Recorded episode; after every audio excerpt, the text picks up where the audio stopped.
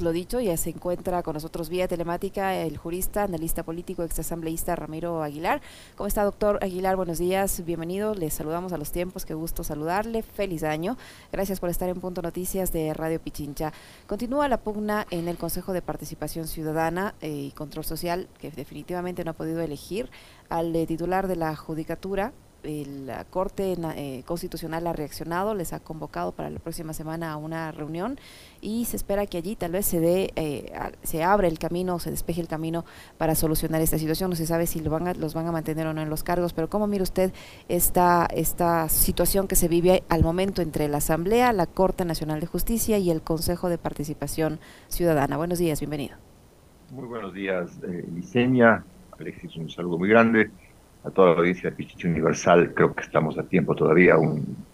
Mis mejores deseos para el, para el año 2023. Hasta donde yo sé, el Consejo de Participación Ciudadana está destituido por la Asamblea. Fue parte de un juicio político, fue destituido un juicio político, de tal forma que la Corte Constitucional lo que debería hacer es entender que los vocales del Consejo de Participación Ciudadana que han sido destituidos legítimamente por la Asamblea, no tienen vela en el entierro, no tienen ninguna participación, ninguna, legitimidad, ninguna competencia, y en consecuencia eh, pedirle a la Asamblea Nacional que posesione a los vocales eh, alternos para que termine su gestión hasta eh, que sean sustituidos, porque van a ser electos ya mismo en las elecciones de febrero de este año.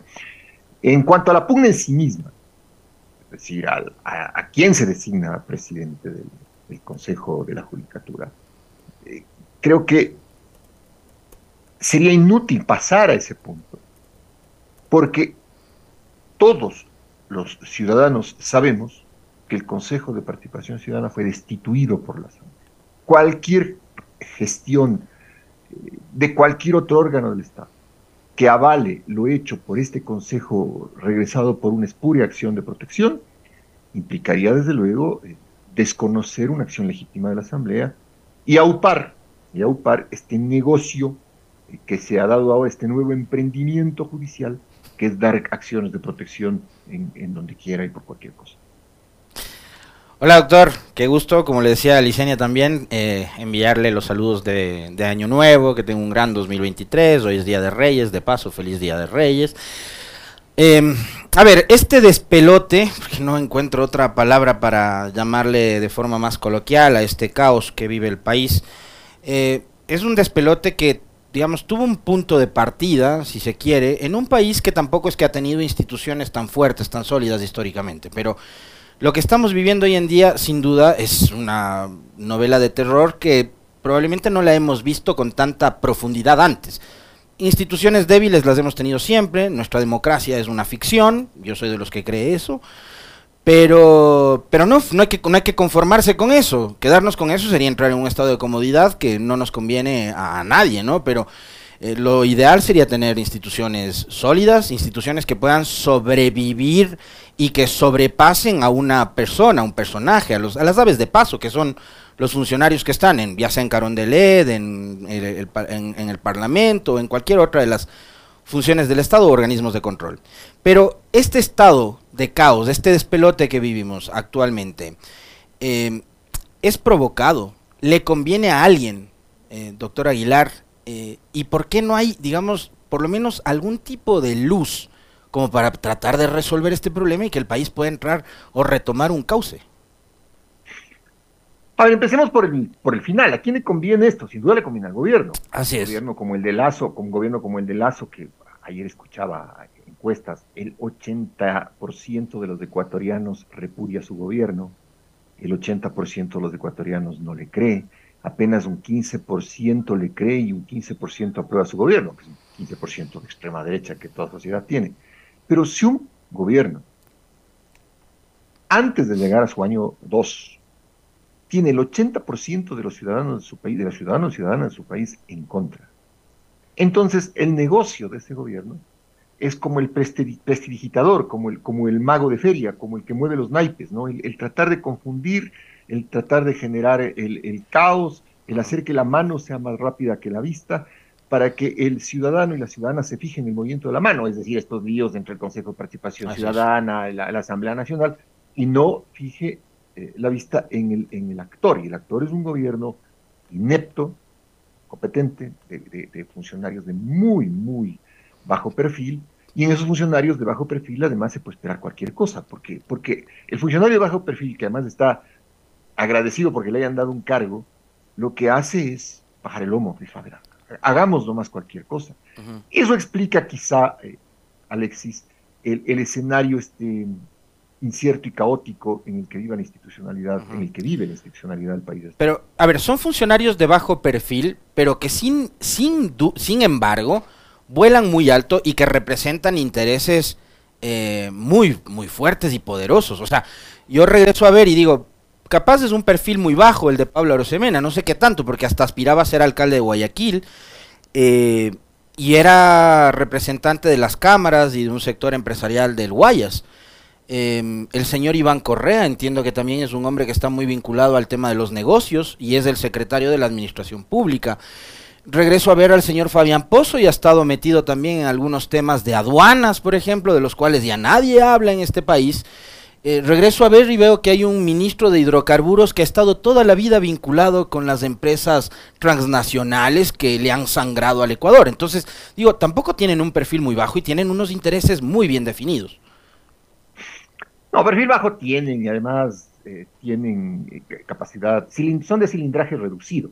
O sea, son de alta capacidad, son de alta capacidad de carga, pero de cilindraje reducido. Y esa alta capacidad de carga hace que eh, tengan ambiciones muy, muy altas.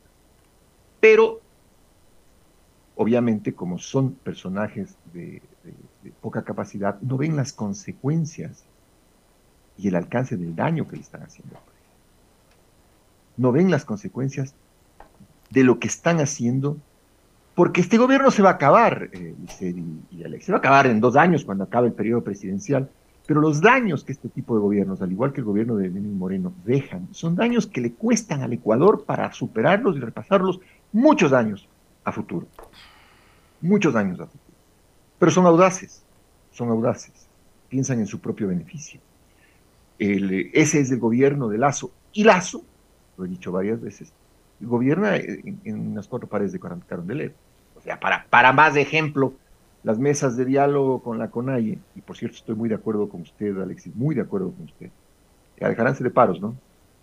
O sea, los paros de la final nos masacran al resto de los ciudadanos y la CONAIE termina sacando, termina sacando eh, los restos. Así Entra al 40 y saca su, su, su, su pozo, saca. Y el resto del país queda jodido. Así que ya pararán los paros, señorita pararán y que pueden decirme lo que quieran, pero ya, el Ecuador, el Ecuador está a caminar, trabajar, caramba, caramba estamos jodidos. Y, no podemos seguir jodidos con la CONAI y con los paros y con el Estado, porque tenemos que trabajar y vivir aún a pesar de la CONAI y, de los y del Estado. Así es. Perdóneme, que lo digo así frontalmente, pero lo digo con la indignación ciudadano. Aquí no tengo nada yo que ver con la política, ni, nada, ni gano nada con la política. Pero volviendo al tema, como los daños son irreparables, por ejemplo, el paro del año anterior nos jodió en junio y la actividad profesional y comercial no fue la misma hasta diciembre.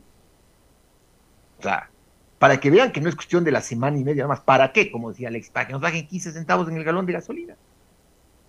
Ahora, en ese, en ese escenario, yo hablo fuerte y claro, mirando la cara de en ese escenario, el gobierno de Lazo ni siquiera cumple lo que acuerda. Así es. A ver, con las mesas de diálogo dice, a ver, vamos a condonar las deudas de quienes deben menos de 10 mil dólares. Llega donde el ministro Rosemena y el ministro Rosemena le dice,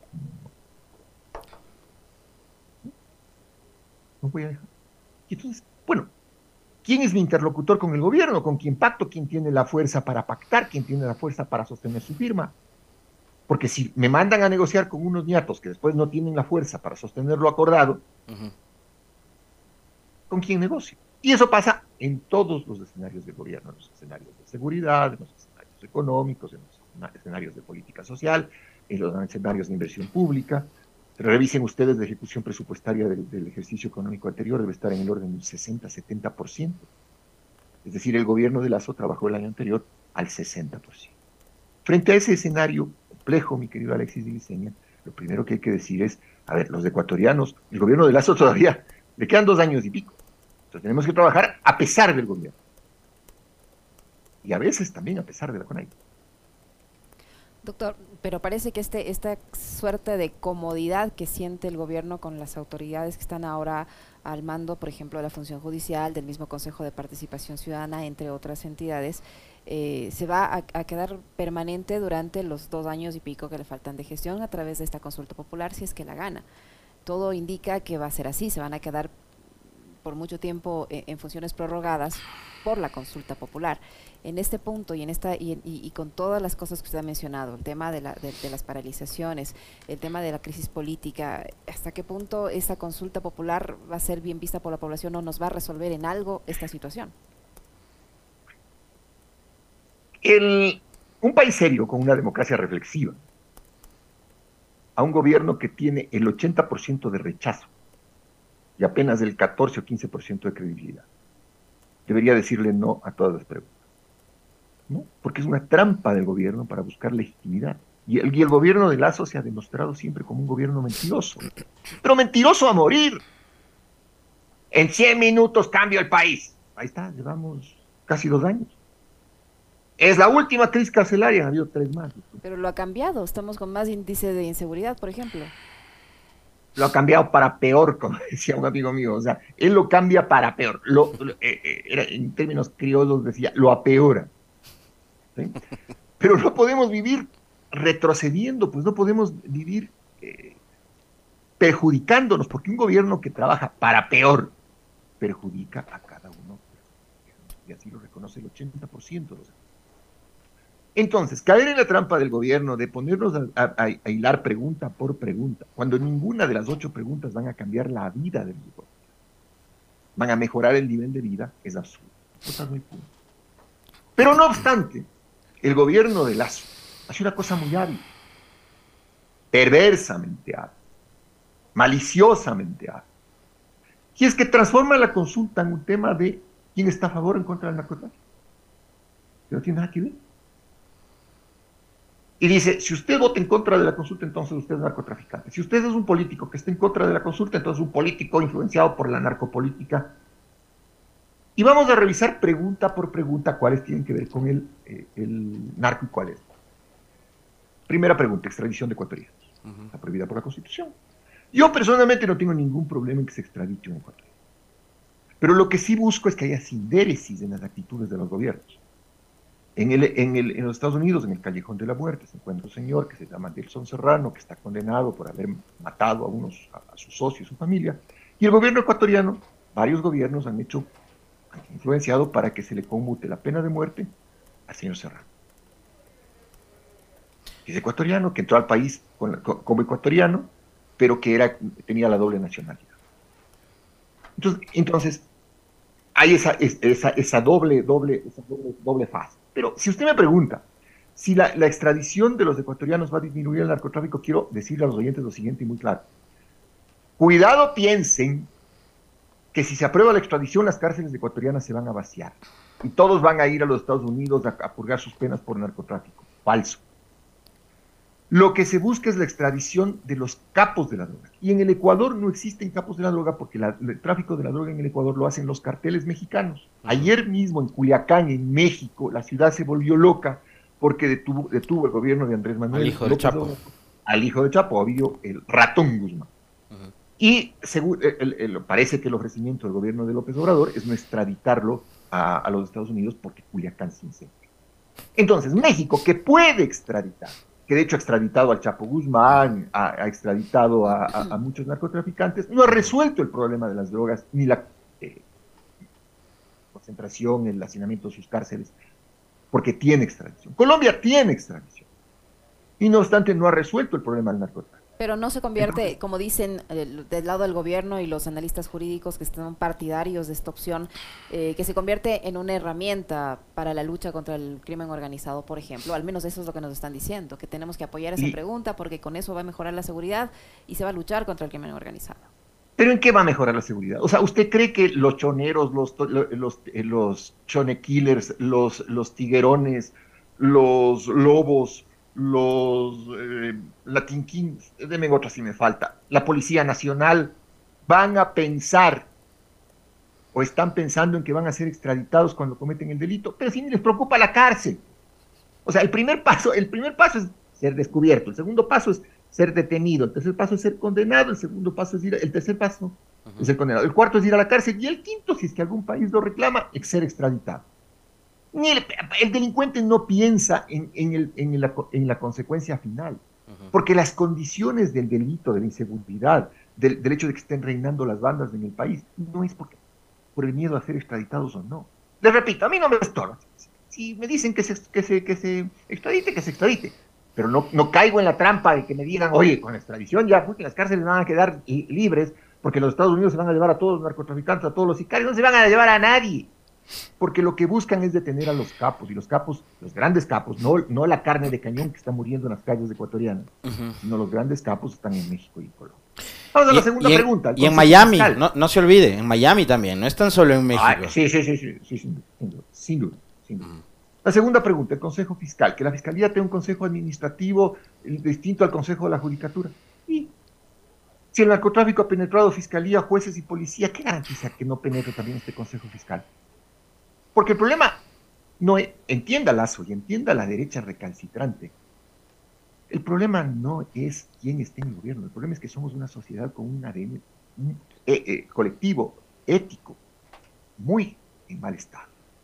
La sociedad ecuatoriana tiene un quiebre ético muy duro. Y le voy a poner un ejemplo chiquito. Si la mamá de la señora Bernal no se llamara Otavalo, si se llamara Chiriboga, Martínez, lo que fuera. No tendría cierta prensa la desvergüenza y el deshonor de hacer público lo que han hecho esta, esta campaña de trolls y de redes que han hecho para poder suavizar la imagen del femicida Germán Cáceres. El mal está en la sociedad. E, es la matriz ecuatoriana la que está mal. De ahí salen miembros del Consejo Fiscal, del Consejo de la Judicatura, no salen de fuera del planeta. Entonces, haga consejo fiscal o no haga, eso no va a cambiar la calidad de la fiscalía. Vamos a la siguiente rapidito. Es la del número de asambleístas. Sí, en toda asamblea hay más o menos un 40% de vagos. Es decir, si usted reduce el número de 137 a 70, tendrá el 40% de vagos. ¿Por qué? Porque la asamblea nace de la sociedad, de ahí vienen los candidatos. La siguiente pregunta, que la asamblea elija eh, autoridades de control. ¿Para qué? Para que negocien ahí. Lo mismo que están negociando en el Consejo de Participación Ciudadana. Que el Consejo, siguiente pregunta, que el Consejo de Participación Ciudadana sea elegido por la Asamblea, pero ya un Consejo disminuido, sin capacidad de elegir autoridades de control. ¿para qué tiene el Consejo? ¿Para qué están candidatizándose estos señores y señoras que están ahí haciendo propaganda de algo que ni saben? Voy a ir al Consejo de Participación a, generar empleo. ¿Para qué? Es la sociedad ecuatoriana el problema sobre lo que hay que trabajar. ¿Que van a hacer un sistema hídrico? Obvio, pueden hacerlo sin necesidad de consulta que se den recursos a los, a las, eh, por, temas ambientales a, las, a, los pueblos y a las nacionalidades. Pueden hacerlo sin consulta. Y se me escapa por ahí otra pregunta. Em, ¿Cuál, dígame, cuál de ellas, salvo el tema de la extradición, tiene que ver con el narcotráfico? Y eso suponiendo que fueran extraditados narcotraficantes, pueden pedirse la extradición de, criminales que vengan a refugiarse en el Ecuador.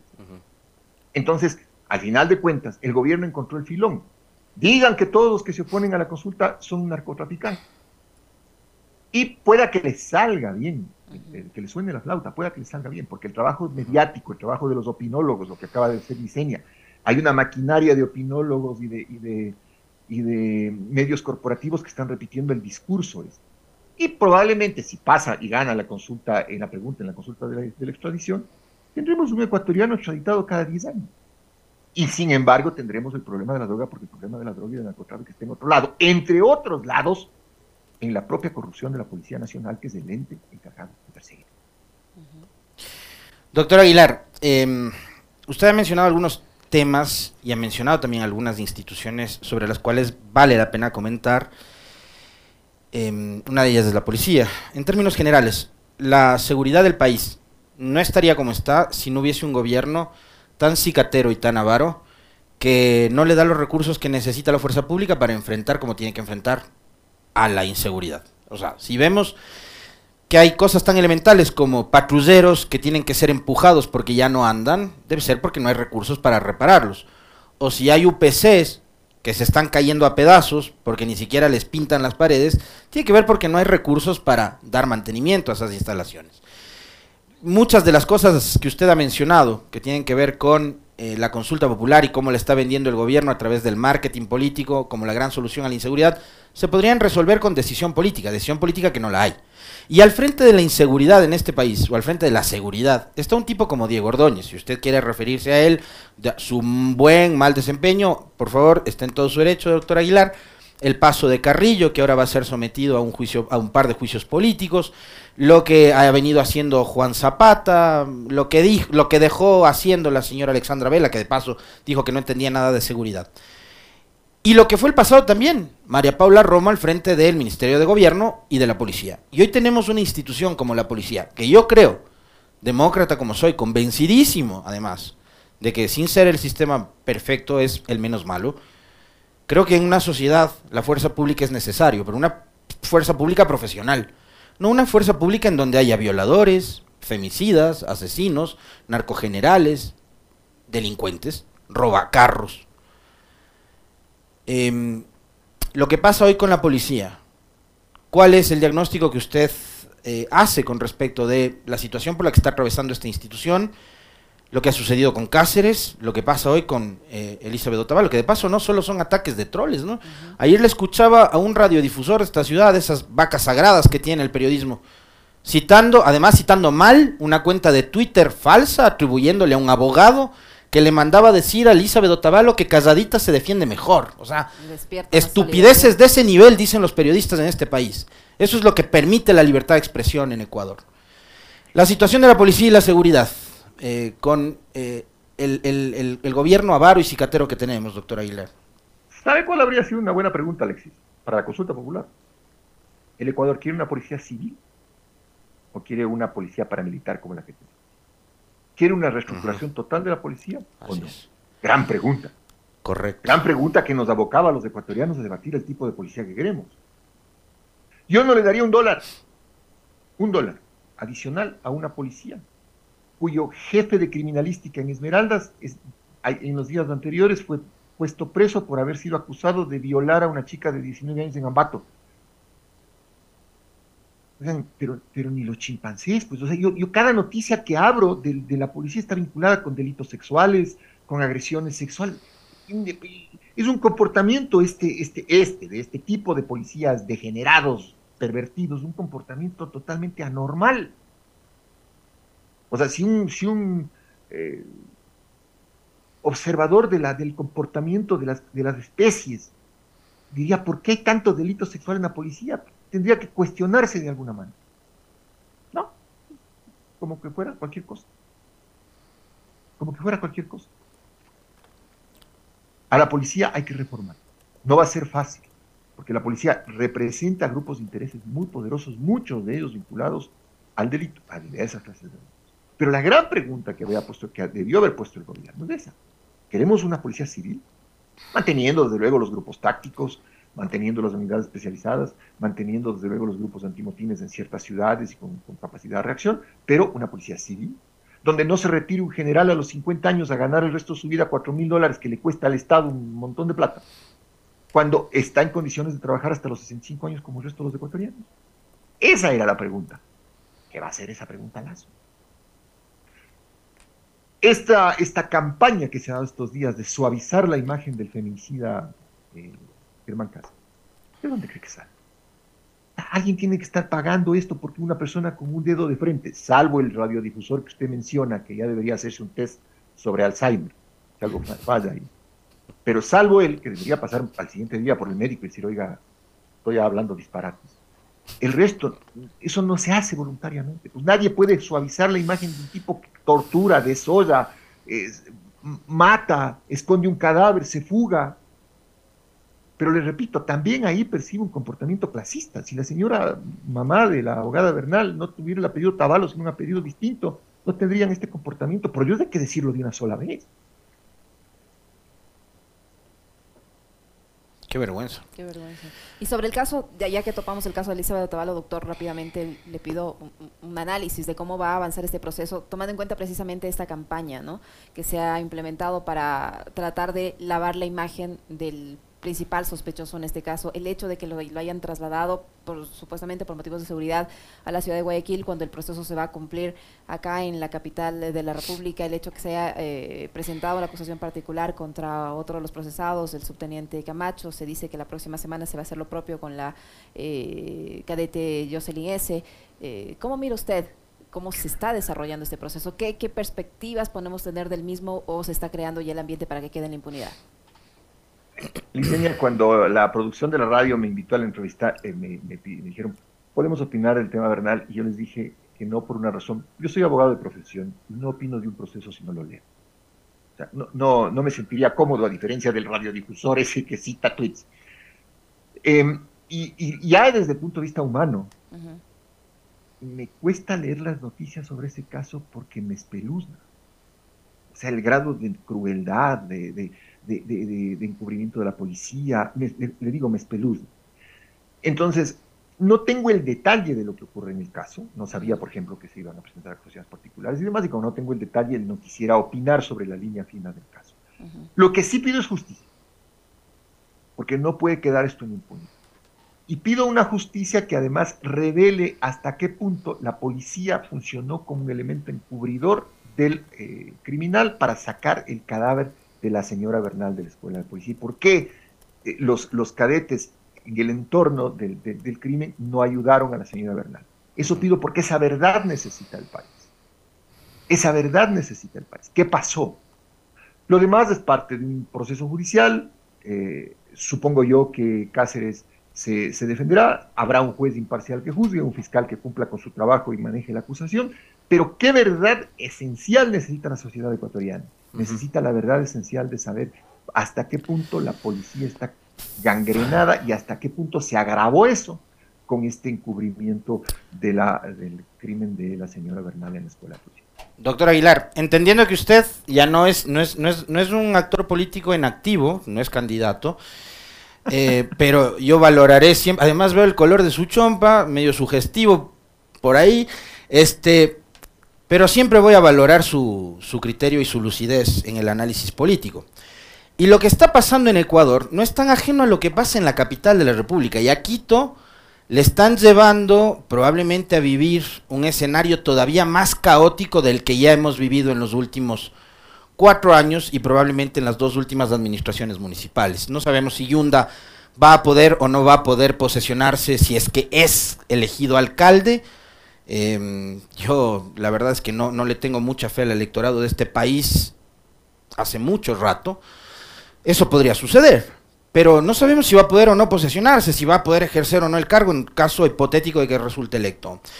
Eh, lo que pasa en Quito, lo que viene pasando en Quito desde mayo del 2014, en que fue elegido Mauricio Rodas, una administración bastante mala, y dos administraciones posteriores que también han sido del mismo talante, ¿no? La de Yundi y la de Guarderas. Y lo que está pasando hoy con Quito, lo que podría suceder el 5 de febrero de este año.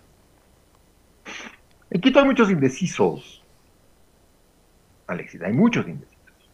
Hay un fácil un 50% indeciso. Entonces, ¿qué es lo que está pasando en, la carrera por la alcaldía de Quito? Primero que se, acaba de prender, es decir, la ciudad de Quito es muy particular, en diciembre se apaga, eh, además tuvimos el Mundial, entonces recién la gente como que está diciendo, a ver, a ver, nos toca elegir en la primera semana de febrero alcalde. Y en, todas las encuestas vemos que los candidatos eh, están tratando de posicionarse en el electorado quiteño el tema Ayunda. Ayunda, yo le preguntaría de entrada, ¿cuántos guarderas puso esta vez en su lista de concejales? Precisamente por lo que usted acaba de decir, Alexis. Si ya le tienen cocinado la salida en el evento de que ganar, y en democracia es perfectamente posible que gane, entonces, de una vez ahorrémonos del viaje, pues, y digámosle a Yunda, oiga, ¿y cuántos guarderas puso usted en su lista de concejales? Porque el responsable de que el señor Guarderas, que no puede hacer ni un viaje demostrativo del metro en la ciudad de Quito, esté como alcalde, es Yunda. Es verdad que le traicionaron, que le, que le virlaron la alcaldía, todo es cierto, pero antes Yunda y Guarderas eran amiguis, pues, y, y Guarderas, y Yunda pidió el voto para Guarderas y, le, hizo que le elijan vicealcalde de Quito. Entonces, es la primera pregunta que yo haría, señor Yunda. ¿Cuántos Guarderas puso esta vez en la, en la lista de concejales? Porque Quito es el que padece a sus Guarderas. La segunda cosa que yo diría es, esencialmente que al gobierno de Lazo le interesa que Yunda gane la alcaldía precisamente por lo que usted acaba de decir, mi querido. Un alcalde que va a llegar con, con, rienda corta, es decir, dependiendo de lo que, de que el Tribunal Contencioso Electoral termine de fugarle o no sus derechos políticos, queda a manos del gobierno. Un gobierno que le interesa tener una ciudad como Quito con un alcalde que diga no, no, no marchas, no, no me manchen el adoquín, eh, y que no reclame recursos para la ciudad, cuando el primer reto de todos los alcaldes y prefectos electos del 2023 será reclamar recursos para sus provincias, recursos que no los entregue el gobierno central. Y la tercera cosa es que la campaña es campañando. Es decir, tampoco demos por, por vencida la, la, candidatura, por vencida la candidatura de Pavel Muñoz, por ejemplo, la candidatura, Pavel es una candidatura muy fuerte, es una candidatura sólida. a mí me parece el, candidato mejor formado, mejor formado, y con una noción de políticas públicas que Quito necesita. Tampoco demos por vencidas las demás candidaturas. Eh, espero que, por ejemplo, el, número de quiteños histéricos que se decanten por Andrés Páez sea un poco menor, un poco por, por, elegancia de la ciudad. No sé, se demostrará que los histéricos y rabiosos son un poco menos pero la elección está abierta, la elección está abierta. Y el debate, que va a ser un debate largo, espero que se concentre en lo que los candidatos quieren hacer por la ciudad. Porque si va a ir insulto, va, insulto, viene, eso no, le beneficia a nadie. Nosotros necesitamos agenda. ¿Y sabe cuál es uno de, las principales, los principales elementos de la agenda para el alcalde? Vicenia y, Alexis. ¿Qué va a hacer el municipio para dar seguridad a las mujeres? Seguridad en las calles mi hija María José me suele decir con, papá, tú no sabes lo que es. Mi hija tiene 20 años, me dice, papá, tú no sabes lo que es ser mujer en Quito. No puedes salir vestida de una manera, no puedes caminar por algunos sitios, te putan los carros, te molestan, tienes que estar. O sea, es una sociedad compleja de agresión a la, mujer. El alcalde tiene que decir qué va a hacer el municipio para que en el ámbito de sus competencias la seguridad a la mujer quite movilidad, contaminación regeneración urbana, limpieza. ¿Qué queremos de Quito? O sea, sí, ok, eh, Yunda es un tipo que canta bien, está haciendo una buena campaña en redes, eh, ha, tenido esta, esta, esta sensación de que sí le, robaron la alcaldía, que sí le robaron, pero su primer año de alcaldía, un año que no fue exitoso. Pero Quito necesita ya no solo la lloradera, pues, necesita obras, necesita políticas públicas, necesita equipo de trabajo. Y creo que eso debe servir eh, para escoger al candidato. Eh, todo lo demás, todo lo demás sería seguir caídos literalmente en el hueco que tiene la ciudad, en el municipio, que es un hueco que no solamente se refleja simbólicamente en los huecos, que vemos en buena parte de la ciudad. Muchísimas gracias, doctor. Siempre un gusto conversar con usted a los tiempos. Muy amable. Fuerte abrazo. Gracias, doctor. El gusto es mío. Un abrazo. Que esté muy bien, muchas gracias. 8 con 9 minutos en Punto Noticias. Enseguida regresamos para conversar con el presidente de la Asamblea Nacional, el doctor Vigilio Saquicera.